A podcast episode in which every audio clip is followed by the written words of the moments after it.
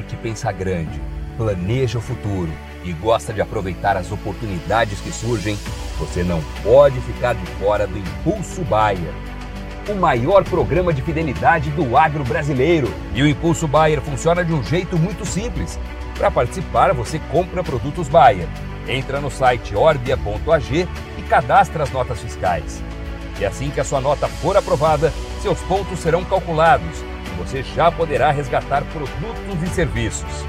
Também a partir do cadastro das notas fiscais, você junta impulsos que vão determinar o seu número de estrelas. Você pode ser cliente de uma a cinco estrelas. Quanto mais produtos Bayer comprar, maior será sua classificação e mais benefícios você acessa, como entrada gratuita em eventos, viagens exclusivas e acesso a soluções que vão alavancar o seu negócio.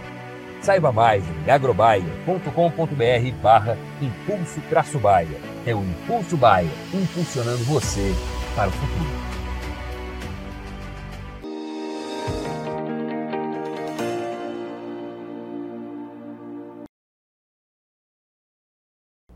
Olá, você ligado no Notícias Agrícolas, eu sou Guilherme Dorigati. Nós damos sequência à nossa programação, dessa vez para falar sobre o mercado do milho. Vamos acompanhar o que, que tem movimentado os preços e o que, que a gente pode esperar daqui para frente deste cenário para o milho brasileiro e internacional. Quem vai conversar com a gente sobre esse assunto, ajudar a gente a entender melhor todo esse cenário, é a Marcela Marini. Ela é analista de grãos e oleaginosas do Rabobank Brasil, já está aqui conosco por vídeo. Então seja muito bem-vinda, Marcela. É um prazer tê-la aqui no Notícias Agrícolas. Ô, Guilherme, prazer é todo meu. Marcela, vamos começar olhando para o mercado internacional, porque ontem a gente teve boletins de oferta e demanda do USDA aumentando expectativas de safras, e aí o mercado lá na Bolsa de Chicago reagiu trazendo quedas para os preços. Como é que está esse cenário para os preços do milho lá nos Estados Unidos, na Bolsa de Chicago? Exatamente, Guilherme. É, ontem, né, o USDA eles revisaram para cima a estimativa de safra de milho deles para o ciclo 2023-24. Com isso, os preços na bolsa acabaram é, caindo um pouco, né? Vale destacar também que, apesar de não ter aparecido ontem no relatório, mas a, a área de milho nos Estados Unidos cresceu muito na safra 23-24. Muito, eles ganharam, é, acabaram ganhando muito espaço aí, principalmente em relação à área de soja, né? Então a gente observou aí que ao longo desse ciclo houve aí um aumento de 10% da área plantada de milho nos Estados Unidos e, e uma safra grande por lá. E aí, diante deste cenário, Marcela, daqui para frente, a gente pode esperar esses preços lá em Chicago mantendo essa pressão negativa ou tem alguns fatores capazes de mudar essas movimentações? É, é, eu acho que é importante a gente destacar que com, essa, com esse aumento de área, com esse aumento de safra, é, a, a, expectativa é que os estoques finais a, do, da safra 2023-24 apresentem um aumento aí de 55%, né? Então, o ISJ tem apontado aí para um estoque final de milho é, de 54 milhões de toneladas. Então, a gente deve é, sentir aí o mercado um pouco mais pressionado, principalmente é, quando a gente está observando Chicago. E aí, Marcela, trazendo essa análise aqui para o Brasil, essas quedas lá de Chicago não refletiram muito aqui no mercado brasileiro. O que, que tem influenciado mais os preços aqui no Brasil nesse momento? É, acho que é importante a gente é, lembrar né, que a gente está tá vindo aí de uma safra recorde de 134 milhões de toneladas, é uma safra de milho que já está quase chegando no, no tamanho da safra de soja. A gente sabe de toda a questão de relacionada à logística que o Brasil vem sofrendo.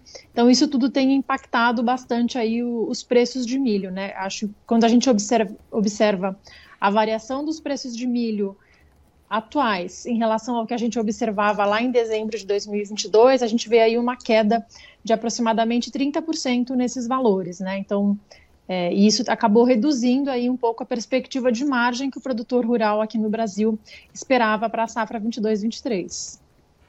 E aí, Marcela, daqui para frente, né, a gente tem visto um, os preços até reagiram um pouquinho nesse último mês, nessas últimas semanas.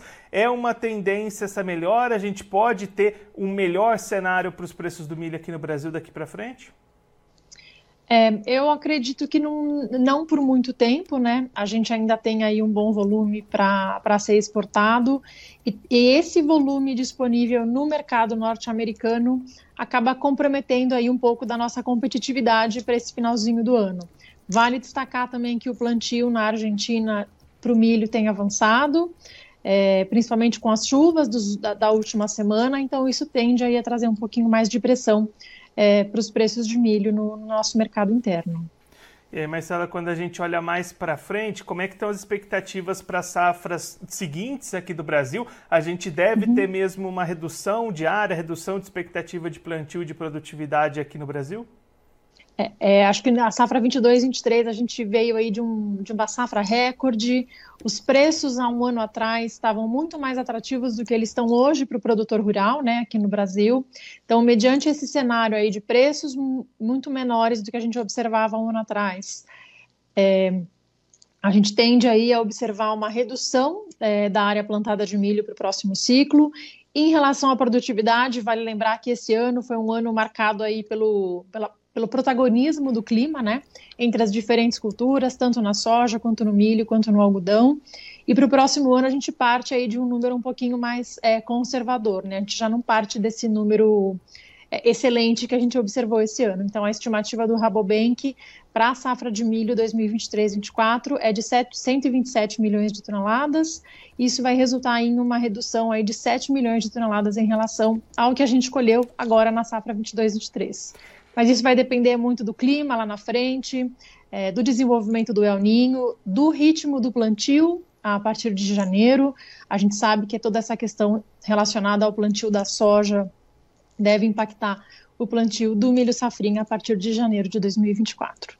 E aí, Marcela, para a gente encerrar olhando um pouquinho para as exportações, a gente tem visto bons volumes registrados para esses embarques de milho do Brasil nos últimos meses. O que, que a gente espera daqui para frente? Esse aumento do milho lá dos Estados Unidos pode tirar um pouquinho dessas exportações, como você estava comentando agora há pouco? É, a logística ela tem aí, é, ela trouxe alguns desafios aí tanto para o Brasil quanto para os Estados Unidos esse ano, né? Então, a gente tem aí a redução do calado dos rios nos portos do norte, e isso acabou é, impactando aí no, no, maior volume de navios a serem carregados nos portos do sul. Mas enquanto a gente teve falta de chuva nos portos do norte, a gente está com excesso de chuva nos portos do sul. Então, isso tem impactado aí um pouquinho é, o ritmo das operações nesses corredores e, consequentemente, isso acaba aumentando um pouquinho o custo, né? Mas não foi só a gente que sofreu com logística esse ano, os Estados Unidos também estão com uma questão relacionada aí ao baixo calado do rio Mississippi, impactando aí também o programa de exportação deles, principalmente o canal, as exportações que ocorrem lá no, no Golfo. Então a gente tende a ver aí uma, é, uma redução das operações, né, impactado aí tanto por essa questão de falta de chuvas lá no norte, como pelo excesso de chuvas é, nos, portos do, nos portos do sul e sudeste do Brasil. Marcela, muito obrigado pela sua participação, por ajudar a gente a entender um pouco melhor todo esse cenário para o milho. Se você quiser deixar mais algum recado ou destacar mais algum ponto para quem está acompanhando a gente, pode ficar à vontade. Acho que a gente está num momento crucial de clima, né? É, pensando não só da soja, mas principalmente no milho, é, para a gente tomar, ter muito cuidado é, acompanhar direitinho a evolução do clima para a gente entender exatamente qual que vai ser o tamanho da oferta, tanto de soja quanto de milho, para a safra 2023-2024. Marcela, mais uma vez, muito obrigada. A gente deixa aqui o convite para você voltar mais vezes, a gente seguir acompanhando essas movimentações do mercado. Um abraço, até a próxima.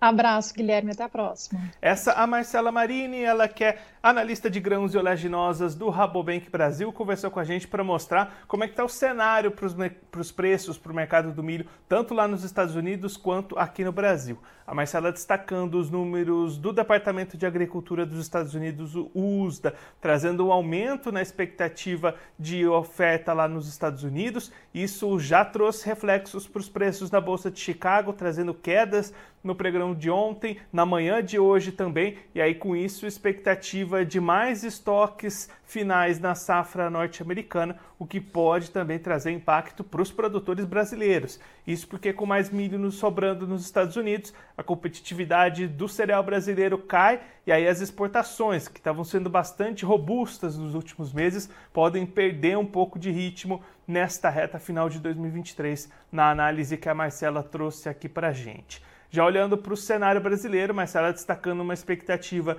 de redução na safra brasileira para o ano que vem, para o ciclo 23-24. Neste momento, em torno de 7 milhões de toneladas a menos, muito em função da queda de preços do milho e aí a desestimulação do produtor brasileiro, que deve plantar menos área com o cereal para a próxima temporada. Claro, a gente vai seguir acompanhando todas as atividades de plantio e também essas movimentações de mercados com os preços do milho aqui no Brasil e lá no mercado internacional. Agora, antes da gente encerrar, vamos verificar como é que estão os preços do milho neste momento, as cotações na bolsa. Você vai acompanhar aí na tela. Bolsa de Chicago com movimentações negativas, como a Marcela destacou e explicou aqui pra gente. Contrato dezembro 23, valendo 4 dólares e 62 centes o bushel, queda de 5,75 pontos. Março 24 vale 4 dólares e 77 centes o bushel, queda de 5,25 pontos. Maio 24 valendo 4 dólares e 86 centes o bushel, perda de 4,75 pontos. E o julho 24 é vendido a 4 dólares e 95 centes o bushel, queda de 4,75 pontos. Agora, a Bolsa Brasileira AB3 apresenta movimentações em alta nesta sexta-feira. Contrato novembro 23 vale R$ 60,01 a saca, alta de 0,18%. O janeiro 24 sobe 0,72%, sendo cotado a R$ 64,38 a saca. Março 24 vale R$ 68,24 a saca, alta de 0,49%, e o maio 24 é cotado a R$ 68,35 a saca, elevação de 0,66%. Agora eu vou ficando por aqui, mas a nossa programação volta daqui a pouquinho. Então continue ligado no Notícias Agrícolas.